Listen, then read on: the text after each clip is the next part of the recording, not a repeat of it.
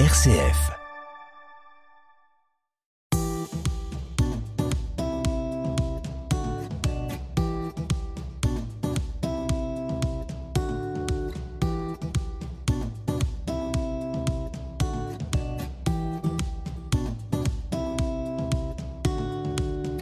Comme une conversion, c'est l'histoire d'hommes et de femmes qui, un jour, ont basculé.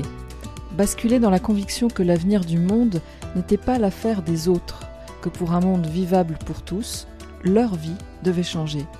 Leurs yeux se sont ouverts, leur conscience s'est éveillée, et ils se sont mis en route sans savoir exactement où cette bascule allait les mener. Ces hommes et ces femmes sont les héros de Comme une conversion. Comme une conversion, autoportrait du héros. Je suis euh, maraîcher qui essaye d'écrire aussi, qui essaye de trouver un, un langage. Alors je m'appelle Mathieu Yon, j'habite à, à Diolfi dans la Drôme. Comme une conversion, portrait du lieu. Là on est dans une petite pièce au rez-de-chaussée de notre maison euh, dans Diolfi. C'est une pièce en fait qui a pendant un an accueilli un ami euh, qui s'appelle Frère Antoine, qui a vécu 50 ans dans une grotte à Roquebrune-sur-Argens dans le Var et qui est décédé l'année dernière ici même, à la maison. Et cette pièce, effectivement, euh, voilà, est devenue un lieu pour moi un peu de recueillement, quoi, parce que beaucoup de choses euh, se sont vécues euh, dans cette pièce. Donc c'est pas un musée sur Frère Antoine, mais c'est un endroit où, j'aime bien m'y retrouver pour penser à lui. Comme je suis maraîcher au départ et que la, pièce donne sur la rue avec une vitrine, au départ, je pensais plutôt faire une boutique pour vendre mes légumes. Mais euh, frère Antoine est arrivé. Et il a passé un an ici, dans cette chambre. Du coup, là, je ne vois plus faire une pour vendre des légumes là pour l'instant. C'était pas exactement comme ça quand il était là, mais j'ai remis une moquette. Voilà, j'ai, ouais, je vois pas bien qu'est-ce que ça pourrait être d'autre à part euh, un endroit comme ça, assez simple, assez épuré, comme il l'était lui-même. Donc euh, Il y a effectivement une moquette, vous avez allumé une bougie, il y a des photos, une photo de Gandhi. Ouais, une photo de Gandhi, une photo de frère Antoine. Alors, je l'ai pas connu quand il était aussi jeune que ça. Là, c'est quand il était moine euh, à Bellefontaine. Puis quelques livres de lui aussi. euh. Mais voilà, frère Antoine, euh, il, il avait absolument euh, rien. Et c'était tellement rien que c'était très drôle. Je me suis rendu compte que quand il est mort, j'ai eu à envoyer seulement deux lettres, une à la poste pour fermer son compte et une à la MSA parce qu'il était affilié à la MSA. Et c'est tout. Et en fait, je me suis aperçu aussi qu'il n'y avait aucun déménagement. C'est-à-dire qu'en fait, quand il est mort, en fait, j'ai envoyé deux lettres et, et c'était fini. il n'y avait pas de déménagement, pas de carton à faire. Tellement il avait. euh, s'était débarrassé, en fait, des choses. euh, ça, c'était assez frappant.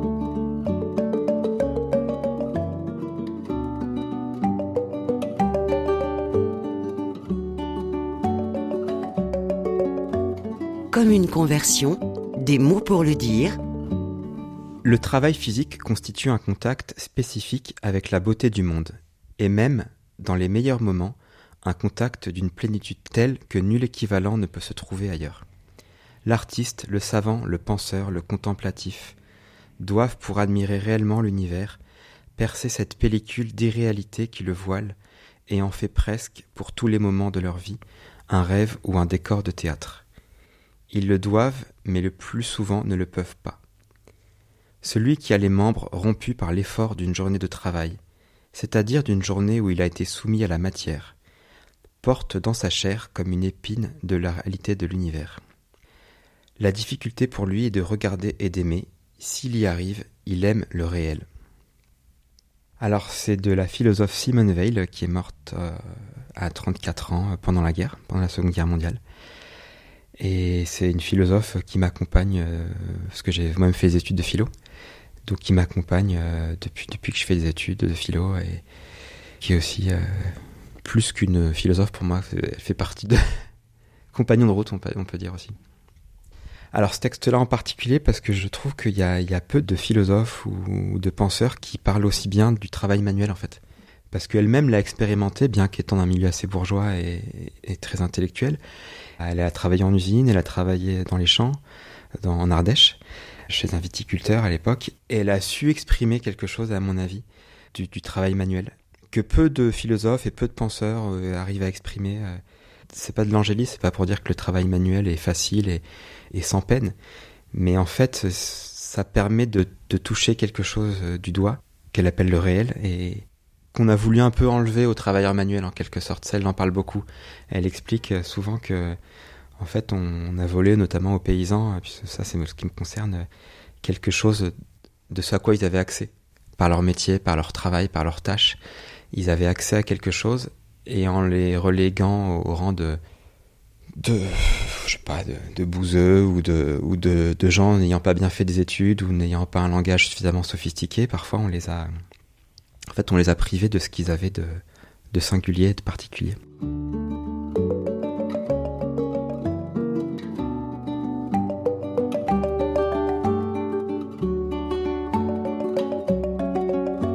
Quand j'étais petit, quand j'étais petit, euh, je fuguais de l'école je m'en allais. Euh, je me souviens un matin, euh, c'était quand j'habitais dans la ferme là où j'ai grandi dans la Drôme avec mon, copain d'enfance, c'était le fils de, l'agriculteur.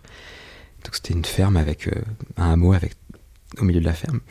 Et, un matin, je prends deux trois Playmobil et je me barre dans, les champs des noyers, dans les noyers, et j'espère que ma mère va partir sans moi et que je vais pouvoir passer la journée à la maison tranquille sans aller à l'école. C'était en maternelle. Donc j'avais bien prémédité mon coup, euh, je la voyais du champ où j'étais, euh, de la maison, partir, emmener mon frère, et, naïvement à 5-6 ans, je me dis tiens, ma mère est partie, euh, elle va pas revenir, super, je vais, être tranquille. Moi, maintenant j'ai deux enfants et je sais très bien que un parent ne, ne, part pas comme ça une journée en laissant son enfant. Donc elle avait juste déposé mon frère à l'école, et en fait elle était revenue, et moi j'étais re-rentré dans la maison, pensant avoir la belle vie. Et, en fait, non, en fait, elle arrive dix minutes après en disant non, non, mais ça va pas se passer comme ça.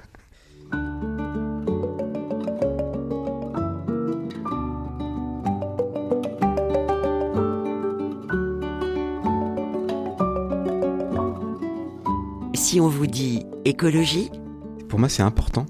C'est important et, je suis un peu peiné parfois de ce que ça devient, de ce que ça pourrait devenir.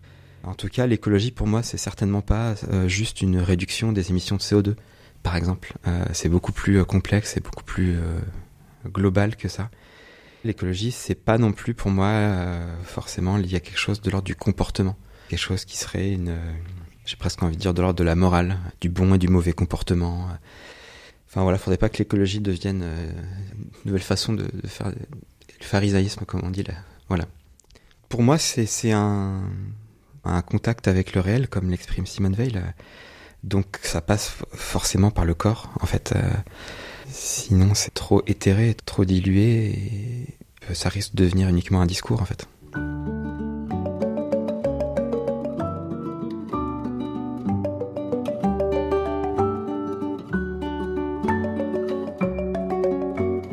Si on vous dit conversion. Je pense euh, là aussi forcément, enfin en tout cas pour moi, à frère Antoine. Il y a à peu près 19 ans, en fait, je l'ai rencontré à Diolfi, dans, dans, sa maison, petite maison où il habitait euh, pendant 5 ans. Et c'était le jour de son anniversaire.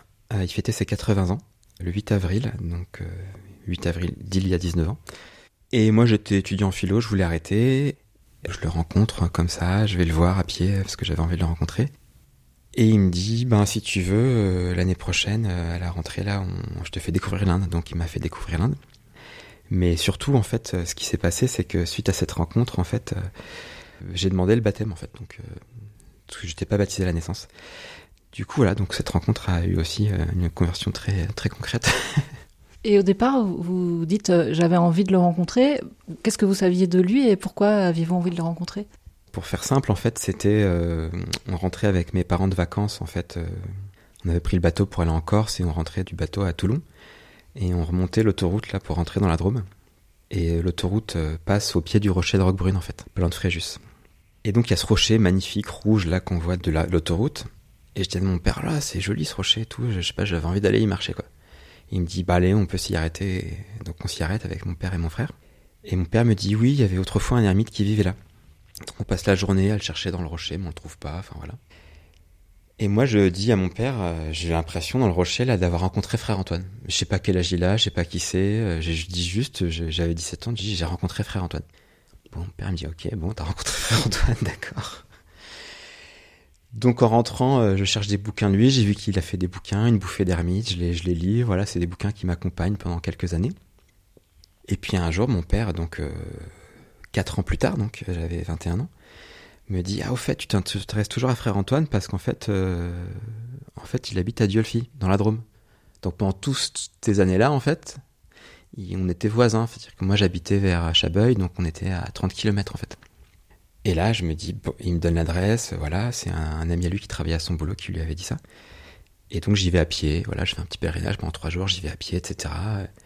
Et j'arrive pile poil le jour de son anniversaire. Non seulement ça mais le jour de son anniversaire et le lendemain il quittait l'ermitage de Diolfi. À 24 heures près, on se croisait, on, se loupait encore, pour aller dans un ermitage en Corse. En 24 heures, on, s'est dit qu'on partait en Inde ensemble. Le lendemain, il, est parti avec trois cartons et un copain qui l'a emmené en son ermitage en Corse. Et il m'a dit, bah si tu veux, reste dans mon petit ermitage de Diolfi. Donc je rencontrais frère Antoine et le lendemain, je me retrouve tout seul dans l'ermitage à Diolfi. Et là, j'ai passé 4-5 jours tout seul, du coup, dans cet ermitage. Et là, je, je sais pas, c'est des petits signes, hein, j'en fais pas excessivement un symbole, mais c'était marrant parce que je le savais pas, mais c'était la semaine sainte aussi. Il avait laissé la Bible, donc je me mets à lire la Bible dans, dans l'ermitage. Voilà, puis j'apprends que c'est la semaine sainte, je sais pas, il se passait un truc. Et du coup, quelques semaines après, euh, je vais voir un prêtre que je connaissais quand même, euh, qui était l'ami d'un ami à moi, qui, est décédé maintenant, mais qui était quelqu'un de très chouette, qui s'appelait Jean Roche, qui habitait à, Malissard dans la Drôme. Et voilà, je lui annonce que je souhaitais être baptisé. Alors, il y a, le baptême, puis après, il y a l'Inde. Enfin, la, dimension spirituelle, pour vous, euh, aujourd'hui, il y a peut-être plein d'autres choses à, dire pour comprendre, mais elle a quelle place dans votre vie et, qu'est-ce que vous pouvez en dire? Je dirais qu'elle est centrale, mais au sens, euh, j'avais ce sentiment-là en venant à Diolfi. En fait, euh, l'image qui me vient, c'est que c'est le foyer. Je dirais même que la prière, c'est le foyer, en fait, euh, pour moi. Et voilà, donc à partir du moment où ce foyer est entretenu, tout prend sa place en fait. Par contre, contrairement à ce que je pensais, je pensais être un contemplatif et en fait pas vraiment. La prière me donne le, courage d'aller essayer d'agir concrètement. je suis agriculteur, je suis investi à la Confédération paysanne. J'écris aussi dans un, une revue qui s'appelle Reporter sur Internet, et j'essaye aussi de militer pour euh, une convergence du monde agricole. Je suis assez peiné par les divisions euh, dans le monde agricole. Donc vous avez dit cinq jours dans l'ermitage. C'est à ce moment-là que vous vous êtes rendu compte que, contrairement à ce que vous croyez, vous n'étiez pas un contemplatif? Non, c'est venu plus tard, en fait, parce qu'après, euh, je suis parti en Inde six mois, donc au début avec frère Antoine, puis après tout seul. Donc beaucoup, beaucoup de méditation dans un ashram en Inde auprès d'un maître que, que j'ai beaucoup, beaucoup apprécié, qui s'appelle Chandra Swami donc un maître hindou, qui était le maître de quelqu'un qui est un petit peu connu en France, qui s'appelait Yvan Amar, voilà, qui a écrit des livres, euh, qui est décédé il y a quelques années. Et en fait, après l'Inde, euh, je suis rentré en France, mais j'étais pas très adapté. Donc en fait, euh, j'ai demandé à frère Antoine si on pouvait retaper sa grotte dans le Var, parce qu'il l'avait abandonné depuis 5-6 ans. Il voulait pas trop, mais j'ai insisté, donc on a retapé la grotte. Et du coup, j'ai vécu seul 4 mois dans la grotte. À 21 ans, donc pensant que ça serait ma vie jusqu'à la fin. Mais moi, je, suis un peu comme ça. À chaque fois que je fais quelque chose, je suis persuadé que c'est pour toujours. Mais au bout de quatre mois, je me suis bien rendu compte que non, c'était pas pas tout à fait le moment où c'était pas pour moi tout de suite. Et là, euh, par la radio, j'ai entendu une émission euh, sur les fraternités monastiques de Jérusalem, parce que j'avais un petit Walkman dans la grotte, radio cassette. Et je dis tiens, ça a l'air intéressant euh, cette communauté. Je voulais quitter la grotte, voilà. Donc j'ai écrit une lettre. J'étais toujours pas baptisé à ce moment-là. Ils me disent bah ok, tu, peux venir nous voir. Donc je prends trois affaires, je prends le train aux Arcs Draguignan et je vais à Paris. Et là, je me retrouve devant la, porte des fraternités monastiques de Jérusalem à Paris. Je me dis bon, je frappe, je frappe pas, je sais pas trop. J'hésite. Et puis je frappe à la porte et puis ils me disent ok, on peut t'accueillir dans le monastère donc avec eux sans être baptisé. Mais par contre, ils me disent, c'était en septembre, ils me disent, par contre, tu, tu reprends tes études de philo. Voilà. Donc, euh, en dernière minute, je, je, reprends mes études de philo. Je m'inscris, je trouve une prof qui veut bien m'accompagner pour faire mémoire sur Simone Veil. Et donc, je me retrouve dans ce monastère, euh, à 10 minutes à pied de la Sorbonne. Euh, voilà, je suis passé de la grotte à, la Sorbonne, comme ça. Donc, donc j'ai jamais autant travaillé de ma vie. donc, j'ai eu des très bonnes notes. mais voilà, jusqu'au baptême, donc j'ai été baptisé là-bas à la veillée pascale. Euh, c'était très très fort comme moment. Et puis après le baptême, voilà, je, je, je, je que c'était plus ma place non plus de rester là-bas chez eux. Et donc là, je pourrais dire, je suis retourné dans le monde en quelque sorte. Et quelques mois après, je rencontrais bah, Julie, qui est ma compagne et ma femme actuellement.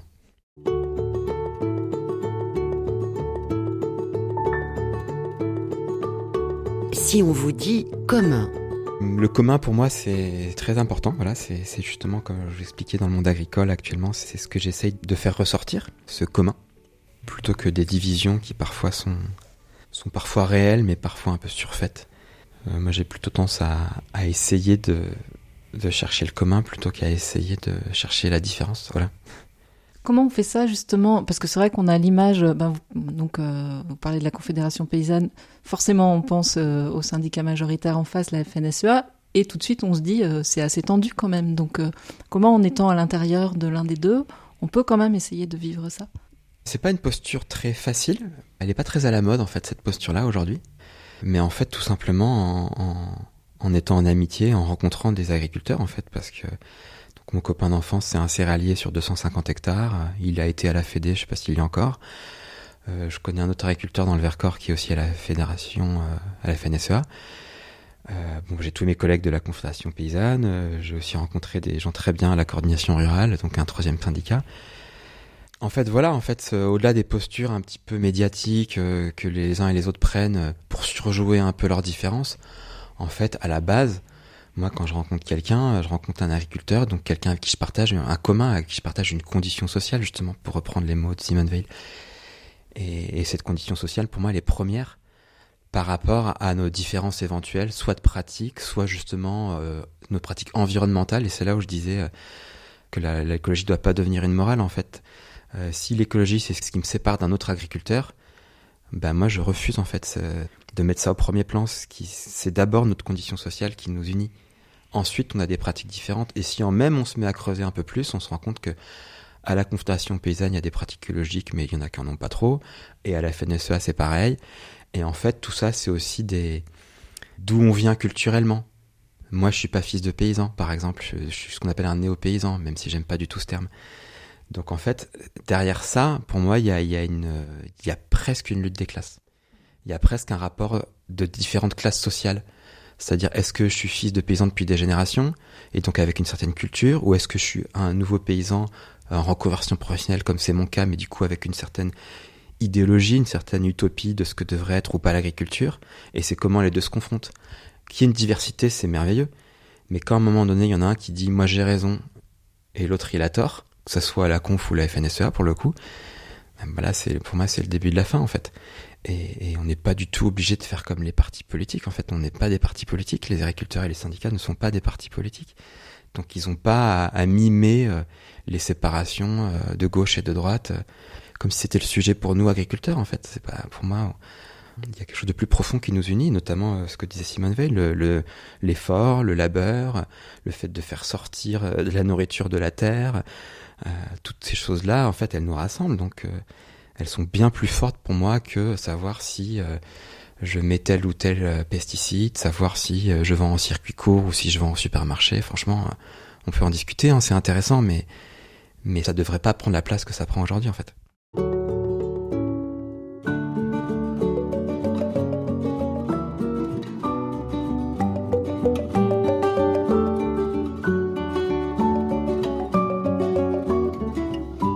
Une figure inspirante autre que Simone Veil et Frère Antoine? Bah, il me vient, alors beaucoup, c'est quelqu'un que Frère Antoine a connu, qui est peu connu en France, alors qu'il a influencé pas mal de, personnes, qui s'appelle Vinoba. Vinoba Bavé, en fait, c'était un disciple de Gandhi. Euh, il a inspiré les mouvements non violents en France, et Frère Antoine était très proche, en fait, de ces mouvements euh, gandhiens. Et il a bien connu Vinoba. Donc c'est inspiré, par exemple, euh, Lanza del Vasto, des gens comme lui, etc. et indirectement, du coup, José Bové, le Larzac, etc. Et donc Vinoba, en fait, il a fait quelque chose d'assez incroyable. En fait, euh, il était, c'était un, contemplatif, mais il voulait aussi agir dans le monde. Et ça, c'est un peu la magie de l'Inde aussi. Mais il voyait une très très grosse inégalité sociale, notamment des paysans indiens qui n'avaient pas de terre, qui ne pouvaient pas cultiver et qui étaient exploités par des gros propriétaires terriens, sans commune mesure avec ce qu'on vit en France. C'était vraiment euh, une domination. Et en fait, il a lancé un mouvement qui s'appelle le Boudan, ça veut dire le don de la terre. Et donc, il a traversé l'Inde à pied, des milliers et des milliers de kilomètres, suivi par des centaines de personnes. Et il se posait euh, le, chaque jour, euh, chaque soir, dans, dans chaque village, à poser une table, à poser un registre, pour que les propriétaires terriens redistribuent aux paysans sans terre de la terre. Et on se dit, mais ça ne marchera pas. Et en Inde, c'est possible. Et du coup, donc Vinoba, par cette méthode du, du Bouddhan, a redistribué, je sais plus combien, mais des millions et des millions d'hectares, en fait, qui ont été euh, donnés par ces riches propriétaires terriens à des paysans qui n'avaient pas de terre. Redistribués, en fait. Donc je trouve que c'est exemplaire à la fois dans l'approche, dans, dans, la, dans comment il l'a fait en marchant à pied. Je trouve que ça mériterait d'être beaucoup plus connu en France, en fait, cet épisode de, de l'histoire indienne. Et il a fait ça tout seul? Tout seul, non, c'était porté par euh, le mouvement euh, non violent de Gandhi, en fait, qui prenait beaucoup d'ampleur euh, en Inde à, ce moment-là. Et si ça a fonctionné, c'est qu'en fait, Vinoba et Gandhi étaient reconnus par le, les Indiens comme des guides spirituels. Donc en, Inde, ça, compte. Du coup, il y avait un crédit qui était donné à Vinoba et suffisamment fort pour, pour que les personnes disent Ok, je, me déleste d'une partie de mes propriétés, pas de la totalité, pour la redistribuer à des gens que je ne connais même pas. Donc il y avait, il y avait, il y avait forcément un mouvement social derrière. C'est pas lui tout seul. Il y avait des dizaines et des dizaines de milliers, voire de millions de personnes qui le suivaient et qui portaient ce mouvement-là.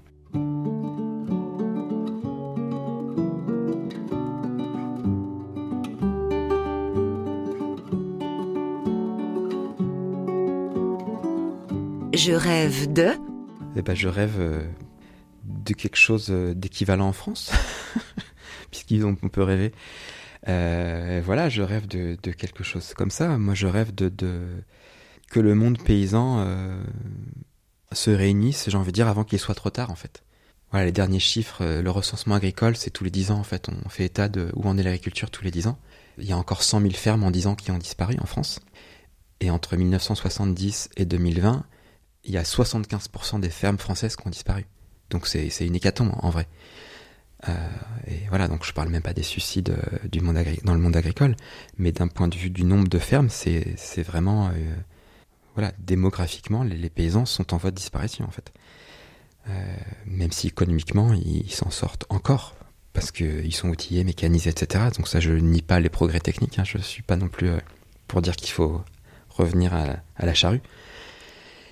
Mais il n'empêche que socialement et démographiquement, on peut personne peut nier que c'est il y, y, a une forme de, de, de disparition. Donc je rêve d'un réveil, d'un sursaut avant cette disparition.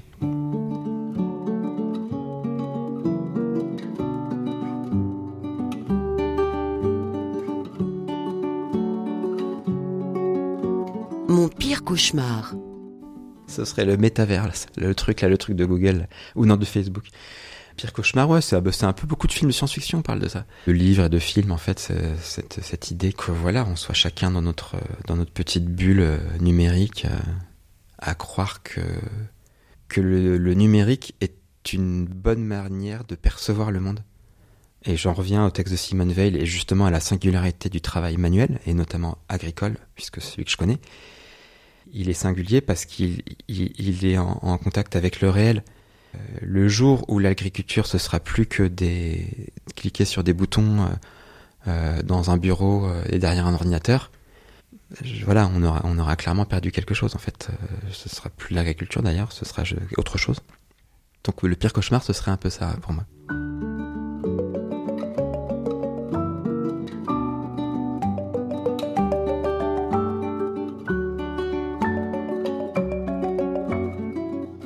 Quand je serai vieux Eh ben, quand je serai vieux, euh, je j'essaierai de ne pas l'être. un peu là pour le coup, je pense bien à frère Antoine. Voilà, le fait de l'avoir accompagné jusqu'à la fin là, il est mort à 98 ou 97, je sais même plus. Ouais. 98. Et jusqu'à la fin, je trouve qu'il est resté assez jeune en fait. Vraiment jusqu'à la fin, mais vraiment jusqu'à la fin, fin, je dirais jusqu'au matin de sa mort, on avait encore des, des petits échanges. Et il avait cette phrase que je trouve assez géniale. Euh, il disait euh, c'est pas fini. Alors ça paraît tout bête, hein, frère Antoine n'était pas un, il était intelligent mais il c'était pas un intello quoi. Et du coup, je me souviens des gens qui disaient là, le monde va mal, le Covid, tout ça, machin, c'est terrible, vers quoi on va, etc. Et lui, donc à 98 ans, avec tout ce qu'il a vécu, disait non, non, mais c'est pas fini. L'histoire, c'est pas fini en fait. Il savait très bien que c'était fini pour lui bientôt. Mais il y avait ce truc de. Pour moi, elle résonne dans le sens où. Arrêtons de faire semblant de savoir euh, ce qui va se passer en fait. En fait, on n'en sait rien du tout en fait. Et on adore euh, faire comme si on savait, on savait ce qui allait se produire.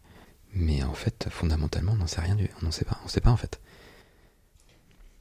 Pourquoi il a eu cette place-là euh, pour vous, frère Antoine? Enfin, Qu'est-ce qui vous a attiré chez lui? Qu'est-ce qui l'a provoqué chez vous enfin... Franchement, c'est assez irrationnel. Euh, de... Ça a commencé à 17 ans. Donc on pourrait se dire, c'est une pure projection. Euh. Il se trouve que la rencontre a été réelle des années plus tard, qu'il a compté pour moi, que j'ai compté pour lui, qu'il y a une relation très forte humainement même, affectivement même, je dirais. Bah le pourquoi j'en sais rien en fait, c'est assez mystérieux. J'ai pas d'explication. Euh, j'ai l'impression que je sais pas, c'est là c'est peut-être mon côté un peu indien. J'ai l'impression qu'on se connaissait déjà en quelque sorte. J'ai pas d'explication vraiment. J'ai l'impression qu'on partageait quelque chose autour du Christ, c'est certain, mais pas que. Il y avait quelque chose euh, jusqu'à la fin. Le fait qu'il vienne mourir ici à la maison, le fait que je sois là auprès de lui au moment où il meurt, je, je sais pas. Et ça, c'est lui qui vous a demandé de venir ici, finir ses jours? En fait, il était à la grotte jusqu'à 95 ans. Il était retourné donc au rocher. Euh, il était tombé. Enfin, il est tombé. Il s'est fait mal. Du coup, on a dû lui faire une petite hospitalisation. Il n'était plus question qu'il retourne au rocher. Donc, il s'est retrouvé en maison de retraite, en EHPAD. Et bon, bah, je vous fais pas un dessin, mais euh, l'EHPAD, c'est pas très drôle. Et pendant le Covid, c'était encore moins drôle. Enfin, je veux dire, on, on frisait l'incarcération, en fait. Hein pour les détenus, enfin les détenus, excusez-moi, lapsus, pour les, je sais pas comment on les appelle, pour les, gens qui sont en maison de retraite. Euh, pendant le Covid, ils ont frisé l'incarcération. Et je passais le voir, alors lui en plus qui était électron libre, euh, rebelle et qui adorait la liberté, euh, se retrouvait en maison de retraite et en plus avec toutes les règles du Covid, pas le de sortir, masque, machin, truc. C'est quelqu'un de patient, mais c'est quelqu'un aussi qui, qui, a toujours été libre en fait. Et, donc je lui, ai dit, frère Antoine, si tu veux, si c'est trop difficile pour toi la maison de traite, franchement dis-le moi. Je passais le voir et il me disait, euh, voilà, je ferai mon possible, on t'accueillera à la maison. je ne sais pas où, je ne sais même pas comment, bref, je lui ai dit ça. Et je repasse un jour euh, entre deux vagues de Covid, là, en, septembre ou octobre, je sais plus. Et j'arrive et il me dit, euh, c'est toujours bon pour que je vienne chez toi? Je dis, ouais. Il dit, voilà, j'ai préparé mes, affaires, on y va. Donc il avait préparé deux sacs plastiques, comme d'hab. Hein. Donc le petit papy de 97 ans qui a préparé ses deux sacs et qui annonce à tout le monde ah mais je m'en vais là et tout. je dis alors moi j'étais partant, je suis un peu comme ça, j'étais prêt à l'emmener tout de suite. Mais quand même j'appelle ma femme et tout euh, et miracle elle, accepte hein, parce que franchement c'était elle a pu carrément dire non. Et parce que c'était quand même un engagement. Hein. Par contre on se dit bon euh, laisse-moi 15 jours pour euh, ne serait-ce que d'aménager la pièce dans laquelle on était parce qu'en fait rien n'était aménagé. Et voilà, je retourne le chercher 15 jours plus tard. Voilà. Donc ça c'est un peu euh, évasion de la maison retraite en plein Covid. C'était à mourir de rire. Donc c'était vraiment. Au départ, on devait garder une place euh, pendant un mois au cas où ça se passait pas bien. Voilà, mais ils nous ont dit non non, si, vous passez le portail, plus de demi-tour possible. La chambre est prise après-demain. Donc on se dit bah c'est pas grave. Hein, de toute façon, ça ne ça ressemble pas à Frère Antoine ni à moi de de faire marche arrière. Donc, donc allons-y. Et voilà. C'est un sacré engagement quand même, parce que vous parliez donc de bah, ce qui s'est passé pendant le Covid pour les personnes en, EHPAD. Euh, un autre sujet qui est beaucoup dans l'actualité, c'est l'accompagnement de la fin de vie. Et là, c'est clairement à ça que vous vous engagez en fait. Ouais, ouais, c'était clairement à ça. Puis il l'avait dit d'ailleurs, en fait, euh, il n'avait pas envie de, de, On pourrait, je sais pas, c'est peut-être choquant de le dire comme ça, mais je pense qu'il n'avait pas envie de mourir en maison de retraite en fait. Et on savait très bien qu'en l'accueillant ici, c'était, c'était l'idée en fait qu'il était vieux, euh, qu'il avait envie de partir en fait. Il nous le disait, hein, il avait envie de, enfin pas partir de la maison de traite, hein, de partir définitivement de cette terre, du monde. Donc c'était très clair en fait, l'enjeu était très très clair euh, pour lui, pour nous. Euh, et on avait bien conscience qu'il s'agissait de ça en fait. Et c'est un peu comme l'histoire de Simone Veil et du travail de la terre et, de l'agriculture, c'est qu'en fait, quand on accepte de payer le prix de quelque chose, en face, il y a un cadeau, quoi. Le fait de l'accompagner pendant un an euh, vers la mort, il y avait un engagement, parce qu'en fait, on, le moindre euh, week-end où on partait, les voisins devaient être là. En fait, on était astreint, H24, euh, nuit et jour. Moi, je me leverais la nuit, quand il m'appelait, je dormais tout dessus, l'autre chambre est au-dessus. J'ai le sommeil léger, donc au moindre bruit, il m'appelle, je descendais, en fait. donc c'était un engagement permanent, que clairement, à aucun moment, ni Julie ni moi n'avons regretté en fait. Parce que ma femme, donc infirmière, ça c'est super quand même, heureusement. Elle est infirmière. Après, on a été accompagné par les soins palliatifs de l'équipe mobile de soins palliatifs de Cré, qui sont, qui sont très très chouettes. Et quand les derniers mois, ça a été encore plus, plus difficile au niveau des toilettes et tout, là, on a demandé aussi euh, à une équipe d'infirmiers libérales de nous soulager au niveau des, des, toilettes, etc. Parce que ça devenait compliqué de tout gérer, les toilettes, la relation. Euh. donc on s'est déchargé de, du côté un peu, euh, on va dire, sanitaire pour pouvoir nous concentrer sur la relation, sur le soin et pas, voilà, et, et qu'est-ce qui fait que vous dites que c'était un cadeau? Euh, Moi, je pense que j'étais quelqu'un euh, qui a toujours été fasciné par la mort, mais aussi terrorisé, comme beaucoup d'humains, je pense. Enfin, angoissé en tout cas. Et, je crois que clairement, euh, je trouve que la mort est devenue quelque chose de beaucoup plus envisageable pour moi, en fait. beaucoup moins dramatique, en fait beaucoup plus simple et ordinaire que ce que je pensais en fait. Donc j'espère m'en souvenir euh, quand ça sera mon tour en fait.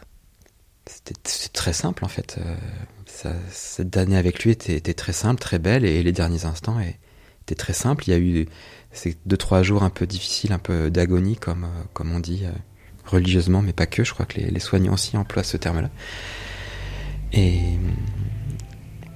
Mais en fait, ça passe quoi. Il y a quelque chose qui se passe et qui s'apaise et je sais pas, c'est très simple, je trouve. J'ai pas de quoi en faire tout un, tout un plat. Amazing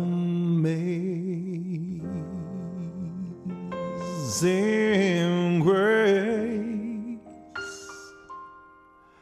how sweet, how sweet the sound that saved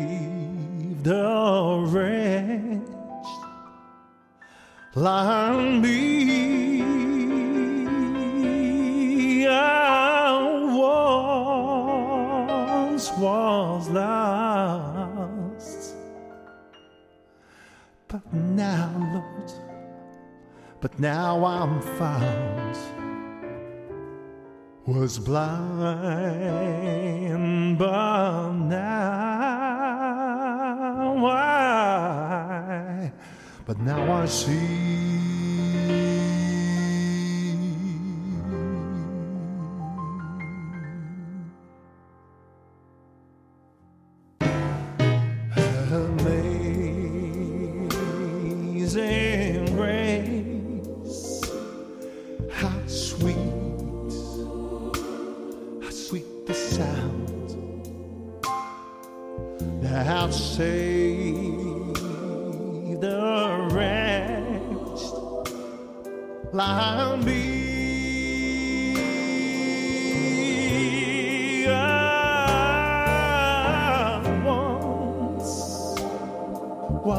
Lost, but now, but now I'm found.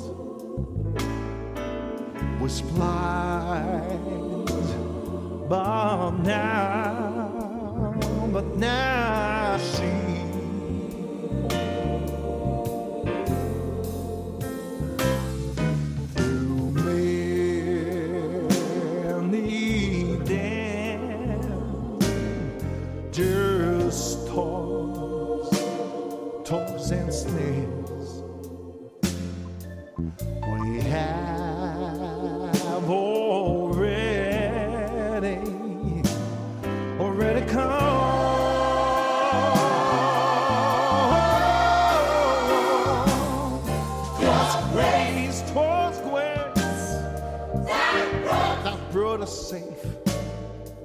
Comme une conversion, RCF, Anne Kerléo.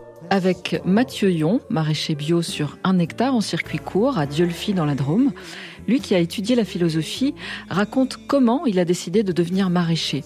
Un choix qui s'inscrit dans une longue histoire.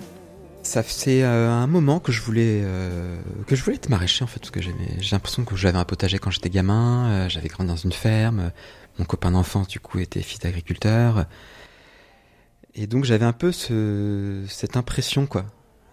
C'était des souvenirs, des sensations, des odeurs. euh, des champs, etc. Enfin, c'est ce qui m'avait imprégné profondément. Mais, et là je vais revenir à un sujet qui m'a, voilà, un peu la, question de, sans parler du déclasse, mais en tout cas d'où on vient socialement. Sauf qu'en fait, euh, mes parents euh, me voyaient plutôt journaliste ou, faire Sciences Po ou, ou prof de philo et que j'avais pas beaucoup d'exemples à ce moment-là, euh, quand j'étais en circuit général et que j'ai passé mon bac, j'avais plus trop de copains agriculteurs, donc j'avais pas vraiment de, lien en fait avec ce monde-là, à ce moment-là de ma vie. Et donc j'ai mis du temps à, arriver à cette idée. J'avais fait un peu des stages en maraîchage, mais j'ai fait éducateur, j'ai fait plein de petits boulots en tournant autour du pot, et puis au bout d'avoir dix ans de boulot associatif, animateur, éducateur, encadrant, technique d'insertion, j'ai bossé à la PJJ avec des jeunes délinquants, voilà, je me suis dit non, mais en fait, en fait, j'ai envie d'essayer d'être maraîcher, d'être agriculteur, même si a priori je suis, je suis pas socialement déterminé pour faire ce métier-là, j'ai envie d'essayer. Donc ça, c'était il y a six ans. Et j'essaye. Et en fait, euh, non seulement euh, je découvre ce métier, non seulement j'adore ce métier, je découvre ce rapport au corps, à la, aux éléments, au soleil, à la pluie, euh, à la photosynthèse, enfin tout ce, tout ce qui fait le vivant, quoi. Et en plus, économiquement, ça fonctionne, quoi et j'arrive à en vivre. Donc je me dis bon, en fait, euh, c'était le métier qu'il me fallait quoi. C'était, je m'étais pas trompé, c'était bien ce métier-là qui était fait pour moi en fait. Et vous parliez de, de votre ami d'enfance Alexandre, vous disiez qu'il a une exploitation de 250 euh, hectares. Vous la vôtre, c'est pas la même taille. Non, pas du tout. C'est euh... moi, c'est je suis sur un hectare, donc en maraîchage, euh, tout seul, c'est bien quand on est ignorant du domaine, on peut se dire, euh, mais 250, 1, euh, comment ils font l'un et l'autre? Est-ce que c'est le même métier? Enfin... Alors, c'est là où c'est marrant, c'est que c'est à la fois le même métier et un métier différent. Mais c'est pas parce que c'est un métier différent qu'on doit s'opposer. Voilà, c'est cette fameuse guerre euh, entre les agriculteurs, soi-disant. Donc lui, il est avec son frère et un autre associé, donc ils sont trois. il est céréalier. Donc en fait, 250 hectares de céréales ils sont deux ou trois, c'est pas, pas dingue non plus. Donc ils sont, il est assez mécanisé. Voilà, donc alors que moi je suis assez peu mécanisé. Euh, je suis tout seul actuellement et je fais des légumes euh, diversifiés. Donc en fait, euh, eh ben, sur une ligne, une ligne de 30 mètres de, carottes, eh ben, eh ben, ça fait déjà beaucoup de carottes en fait. voilà. Et justement avec une technique particulière Pour le coup, ça, on partage ça avec Alexandre de, manière très différente, mais c'est il y a un commun. C'est lui, il est en agriculture de conservation des sols, ça veut dire qu'en fait, il, ne travaille plus ses sols. Et moi, je suis, suis sur la même méthode, mais en version maraîchage. Donc, c'est ce qu'on appelle euh, soit le non-travail du sol, soit le sol vivant. Euh, l'idée étant de ne pas toucher au sol. Voilà. L'idée étant que la vie et les micro-organismes du sol décompactent, font ce travail en fait que le labour faisait. Reste quand même la gestion, et ça c'est un peu technique, reste quand même la gestion de l'enherbement. Donc la méthode, elle est extrêmement simple. Je sais pas où je l'ai trouvé, mais peut-être inventé, j'en sais rien. Donc on, pose un goutte à goutte sur une prairie. Vraiment, je peux partir d'une prairie de chien dents. Ça marche très bien sur une prairie de chien dents. Donc vraiment un sol euh, avec des vivaces très très coriaces. Euh, le chien dent, normalement, c'est la misère pour le jardinier. Mais pour moi, il n'y a pas de problème. Donc on pose un goutte à goutte. On fertilise sur le goutte à goutte, euh, en moi en bio, donc en fait à base de fumier. Donc on met du fumier sur le goutte à goutte, ce qu'il faudra pour que la plante ait à manger donc à même le sol, hein, sur l'herbe, sur le chiendent. On met une bâche par-dessus. Alors moi je mets une bâche plastique opaque parce que sinon le, chien dent passe à travers. Si on peut mettre une, un géotextile en fait, mais le chien dent il passe donc en fait euh, tout ce qui est paillage naturel et tout euh, sur une base de prairie de chien dent il faut oublier parce que parce que le chien dent ne meurt pas là-dessous. Et même là sous la bâche plastique il va pas mourir mais il va se mettre un peu en dormance.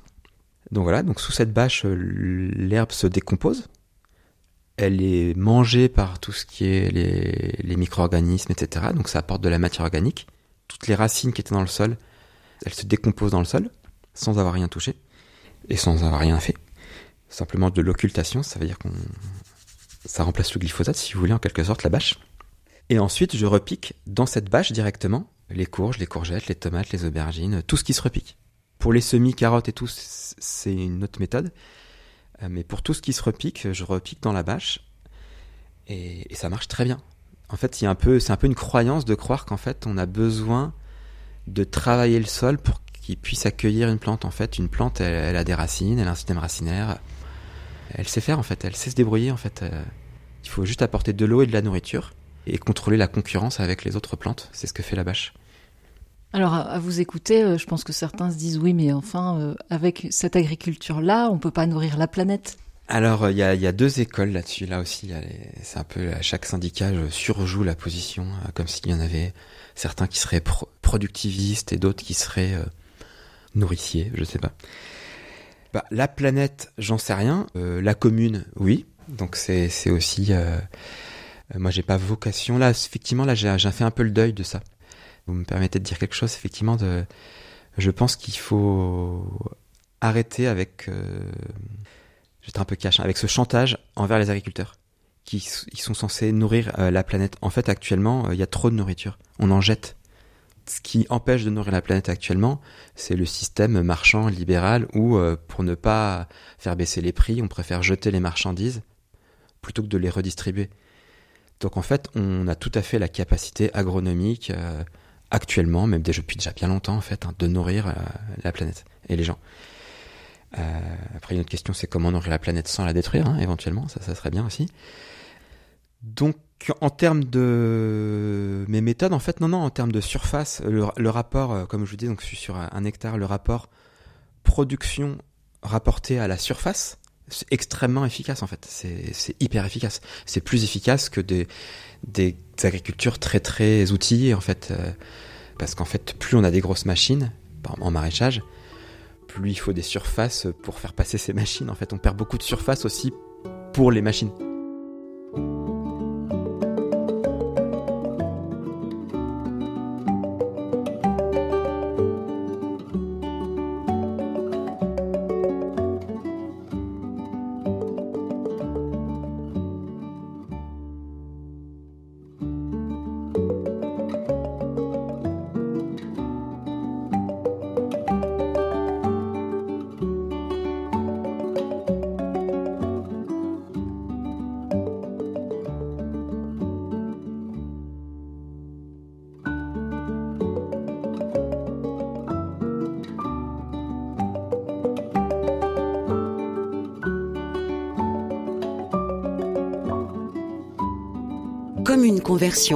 Un grand entretien avec ceux qui font l'écologie. Après avoir étudié la philosophie tout en menant une quête spirituelle intense, Mathieu Yon a exercé différents métiers et a finalement trouvé sa voie en s'installant comme maraîcher. Pour autant, il ne s'est pas arrêté de se questionner sur sa place dans le monde et tout en étant maraîcher, il a continué d'évoluer et vient de se lancer à Diolfi dans une nouvelle expérimentation visant à rendre ses bons produits accessibles à tous. Alors en fait c'est une deuxième installation. J'étais d'abord maraîcher dans l'Hérault pendant 5 ans. Donc euh, circuit court, boutique de producteurs, euh, classique, ça marchait très bien. Euh, j'étais un maraîcher périurbain, on va dire. je vendais donc au centre de la métropole de Montpellier. Donc j'étais le, bon le bon maraîcher, c'est-à-dire en bio, qui, vend, qui fait des légumes frais très très bons, mais à forte valeur ajoutée. Je gagnais bien ma vie mais c'était pas satisfaisant pour moi socialement. C'est-à-dire que j'avais l'impression de m'adresser uniquement à, une certaine catégorie sociale de personnes. J'ai l'impression de revenir tout le temps là-dessus, mais c'est un peu mon, sujet de prédilection.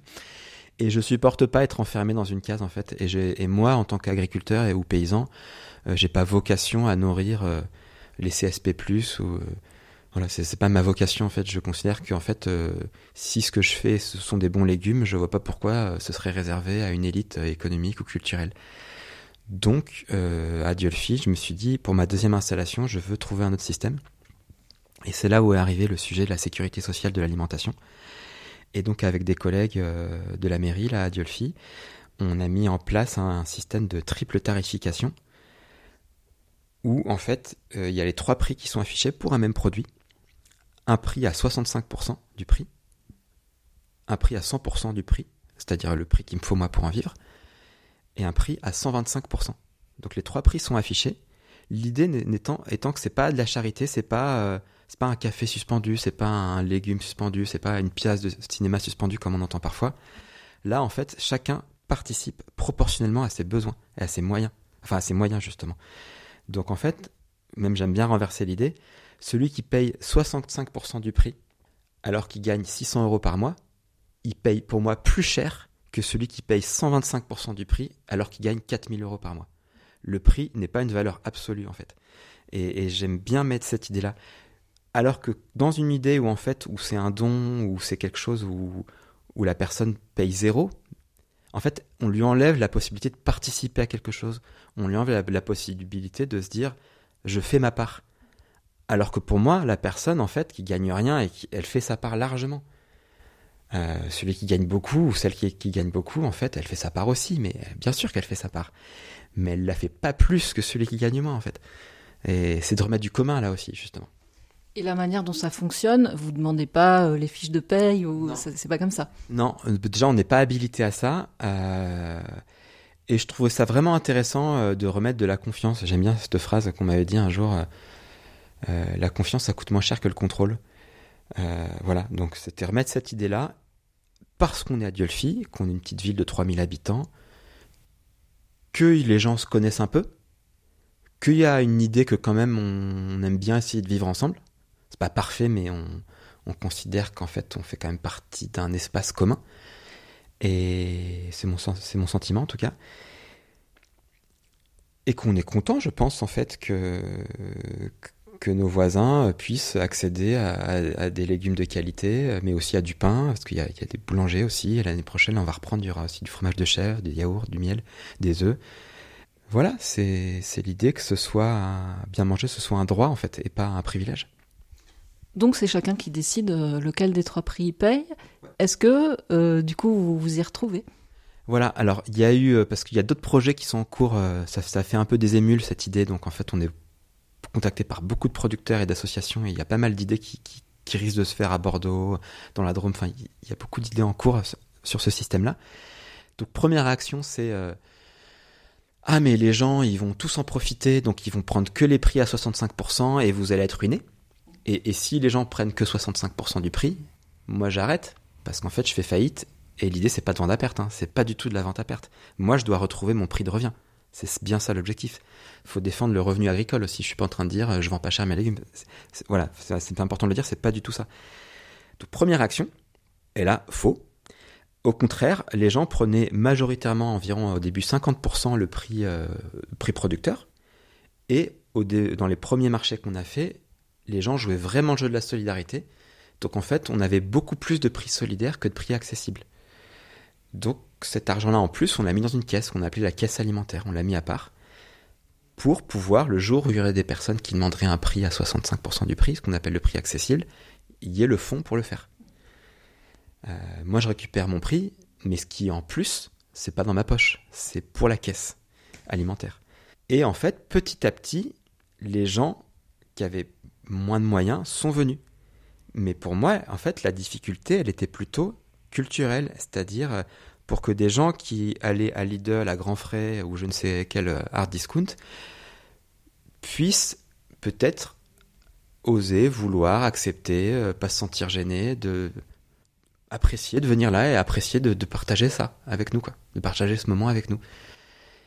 La difficulté, elle était plutôt à cet endroit-là. Comme sur les cafés suspendus et autres, il y a une collègue qui me disait productrice, elle fait elle des, picodons suspendus, c'est un fromage de chèvre. Et à au marché, elle dit personne vient les demander les picodons suspendus. Donc des gens qui ont les moyens payent plus pour que quelqu'un puisse avoir un picodon gratuit. Mais, mais en fait, dans un village, les gens se sentent pas à l'aise d'aller voir la productrice de fromage de chèvre, dire euh, t'as un picodon euh, suspendu, euh, je peux l'avoir gratuit. Ça met dans une posture pas forcément humiliante, c'est exagéré, mais en tout cas un peu gênante dans lequel on n'a pas envie d'être. Et c'est ça qu'on essayait de sortir justement par ce système de trois prix. Et du coup, vous y arrivez aujourd'hui? Enfin, les gens petit à petit se sont diversifiés? Ouais. Et là, euh, les derniers marchés, en fait, on était à l'équilibre, c'est-à-dire, euh, euh, on va dire, on, grosso modo, on était à un tiers, un tiers, un tiers. Et qu'est-ce qui a permis justement que les gens qui peut-être seraient pas venus au départ viennent aujourd'hui? Alors, des collègues, des, on, a fait un peu de porte-à-porte d'OHLM à Diolfi, par exemple. Euh, ça a été le bouche à oreille. Et puis moi, je fais confiance aussi au, goût, c'est-à-dire, euh, ben, c'est-à-dire que quand les, produits sont bons euh, et qui sont pas plus chers potentiellement avec ce système de prix que, que, dans la grande distribution, voire même que le hard discount, et eh ben, et eh ben, et eh ben, et ben, en fait, pourquoi pas? Mais il faut aussi qu'il faut, mettre entre parenthèses son jugement, comme on dit en philosophie, mais pas que. Voilà, il faut que que chaque milieu social euh, puisse mettre entre parenthèses son jugement, c'est-à-dire, euh, bah, c'est un peu comme l'histoire avec les agriculteurs, quoi, c'est-à-dire euh, que chacun euh, respecte l'autre et le prenne pas de haut, il n'y ait pas de, y pas de mépris de classe, etc., etc. Faut, faut que chacun ait cette empathie, si vous voulez, quoi. Justement, si on revient à la, question du, monde agricole et de son avenir, vous disiez, bah, faut le sauver avant qu'il soit trop tard. Comment on fait ça, en fait? Je pense que ça, quand même, ça passe quand même encore, j'y crois encore par euh, un engagement syndical au niveau agricole. Voilà, c'est mon cas. Mais que le syndicalisme agricole serve à rassembler plutôt qu'à diviser. Voilà. Et ça, c'est pas forcément euh, l'usage qui en est fait aujourd'hui, je trouve. Et c'est un peu comme le, je vous disais au début, sur en fait, euh, c'est pas fini. Voilà, on sait pas la suite. Donc, je pose les, gestes et les actes qui, moi, me semblent nécessaires aujourd'hui, parce que ça me semble nécessaire, mais je, n'ai pas d'illusion particulière sur les résultats. Ça, c'est un truc aussi que, que Frère Antoine m'a appris, c'est-à-dire, euh, il faut poser les, actes qui nous semblent justes, mais il faut pas être trop euh, ambitieux sur les résultats. Tout en se disant quand même qu'il y a un pouvoir transformateur euh, à l'échelon de la société au-delà de votre propre expérience? Oui, parce que par exemple à toute petite échelle, euh, cette idée là du trois prix au marché du lavoir qu'on a fait, franchement on a monté ça avec trois bouts de ficelle, c'était une idée qui est sortie comme ça un matin en se levant presque. Et en fait on a été contacté par plein de médias, ça a fait des émules, alors qu'il n'y avait pas d'intention de résultat, c'était juste une idée. Donc ça prouve qu'il y a des possibilités euh, d'irruption de l'imprévu en quelque sorte. Mais on peut pas comme on peut pas le prévoir l'imprévu. Donc en fait, il faut faire ce qu'on a à faire et pas être déçu si ça se passe pas comme on avait prévu. Et parfois, euh, ça se passe pas comme on avait prévu, mais parce que il peut se passer quelque chose d'incroyable. Et puis parfois, ce qu'on pense être le résultat de notre action, on n'en sait rien en fait. Peut-être que ça sera dans 50 ans, peut-être que euh, Simone Veil est morte à 34 ans de son vivant, franchement, euh, c'était pas glorieux je trouve qu'elle laisse quelque chose d'incroyable pour les générations suivantes. Franchement, euh, il faut se détendre sur la temporalité du résultat de nos actions aussi. Si le métier d'agriculteur, de, paysan devait ne plus exister, quelles en seraient les conséquences en fait? Euh, Parce que si on repense à ce que vous disiez tout à l'heure aussi euh, sur la culture qui est portée par ce métier. Alors effectivement, c'est il s'agit pas simplement de défendre euh, une, souveraineté économique euh, et agricole de la France. En fait, il s'agit de, défendre euh, une réalité sociale, sociologique presque, clairement. Mais aussi, il s'agit de, de défendre, je sais pas si c'est le mot, mais en tout cas de, de faire vivre une culture qui est, en fait, j'en suis convaincu, qui a un certain rapport au monde, en fait, qui bien sûr a toujours évolué. Il s'agit pas de façon caricaturale, comme euh, on le dit parfois, revenir à la bougie. Euh. Mais il n'empêche qu'il y a des langues qui se perdent, ne serait-ce que le, les patois, etc. Il y a des langues qui se perdent, et ces langues qui se perdent, pour moi, c'est une, sorte de biodiversité qui se perd, en fait. Et, ça avance ensemble, en fait. On peut pas regarder juste la biodiversité qui s'effondre, les insectes, etc., sans regarder la biodiversité culturelle et humaine qui s'effondre en parallèle. Plus nos vies euh, seront monoculturelles, d'un point de vue du comportement, presque de consommation. On consomme tous au même endroit, on, achète tous pareil, on a tous les mêmes téléphones, on va tous se renseigner sur les mêmes circuits d'information. Plus en face, euh, le monde vivant sera, aussi euh, appauvri en fait. Donc le rôle des paysans, sans trop surjouer leur fonction culturelle, mais elle est quand même réelle en fait. Elle est réelle, ne serait-ce que de se regarder quand on prend la voiture, euh, les paysages en fait euh, je pense que ça reste quand même une fierté du monde agricole que, et on le reproche d'ailleurs hein, indirectement, euh, euh, que d'avoir modelé les paysages en fait. C'est quand même assez, assez incroyable en fait ce que, ce que le, j'ai envie de dire parce que le peuple agricole a, fait quoi. Donc aujourd'hui on le reproche. Moi mon hypothèse c'est qu'on le reproche parce qu'on est de moins en moins nombreux. En fait, quand on était des millions, on était une force sociale, soumise, dominée, mais qui avait une, place sociale forte qui fait que on était obligé de les un peu, un peu de les prendre en compte. Là actuellement, on est 4, 400 et quelques mille. Euh, dans 20 ans, on sera peut-être 200 000. Et pour moi, moins on, on sera nombreux socialement, plus la société pourra nous trouver illégitimes à gérer le paysage, à entretenir le paysage. Euh, c'est une hypothèse hein, ce que je fais là. C'est, elle est liée pour moi à notre chute démographique en fait. Euh, et effectivement, euh, pourquoi 200 000 personnes en France auraient le droit de, je sais plus les chiffres, auraient le droit d'entretenir et de gérer 75% de la surface française? Enfin, je sais plus les chiffres exacts, mais c'est énorme en tout cas la, surface agricole française.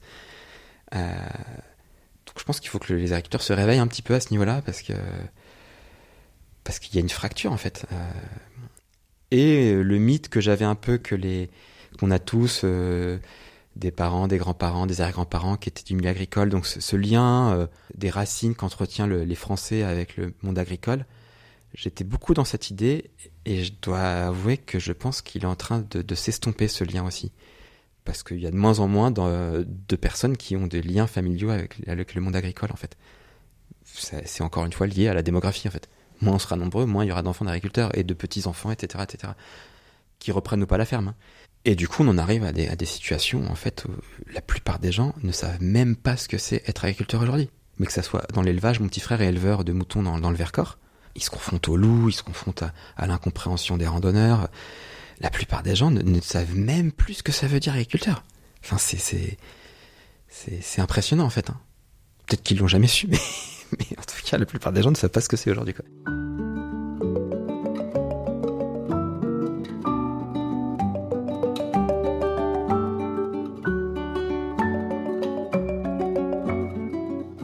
Comme une conversion, épilogue. On est en 2050, ici à, à dans, dans cette pièce. Qu'est-ce qui se passe ici? Qu'est devenue cette pièce?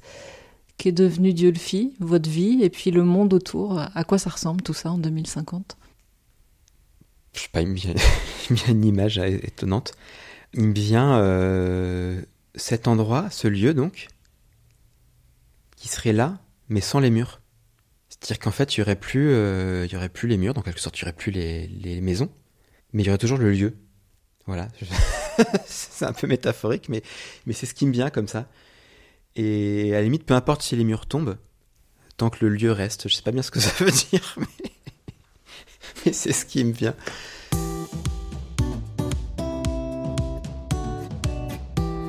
Mathieu Yon est l'auteur d'un livre, Le deuxième vertige, paru en 2014 aux éditions Acarias. On peut aussi retrouver ses chroniques dans le journal Reporter. Côté musique, c'est Guitare Bambou de René Aubry qui nous a accompagnés. Quant à l'interprétation de Amazing Grace, c'était celle de The Joshua's Brother Trio. Merci à Philippe Faure pour le mixage.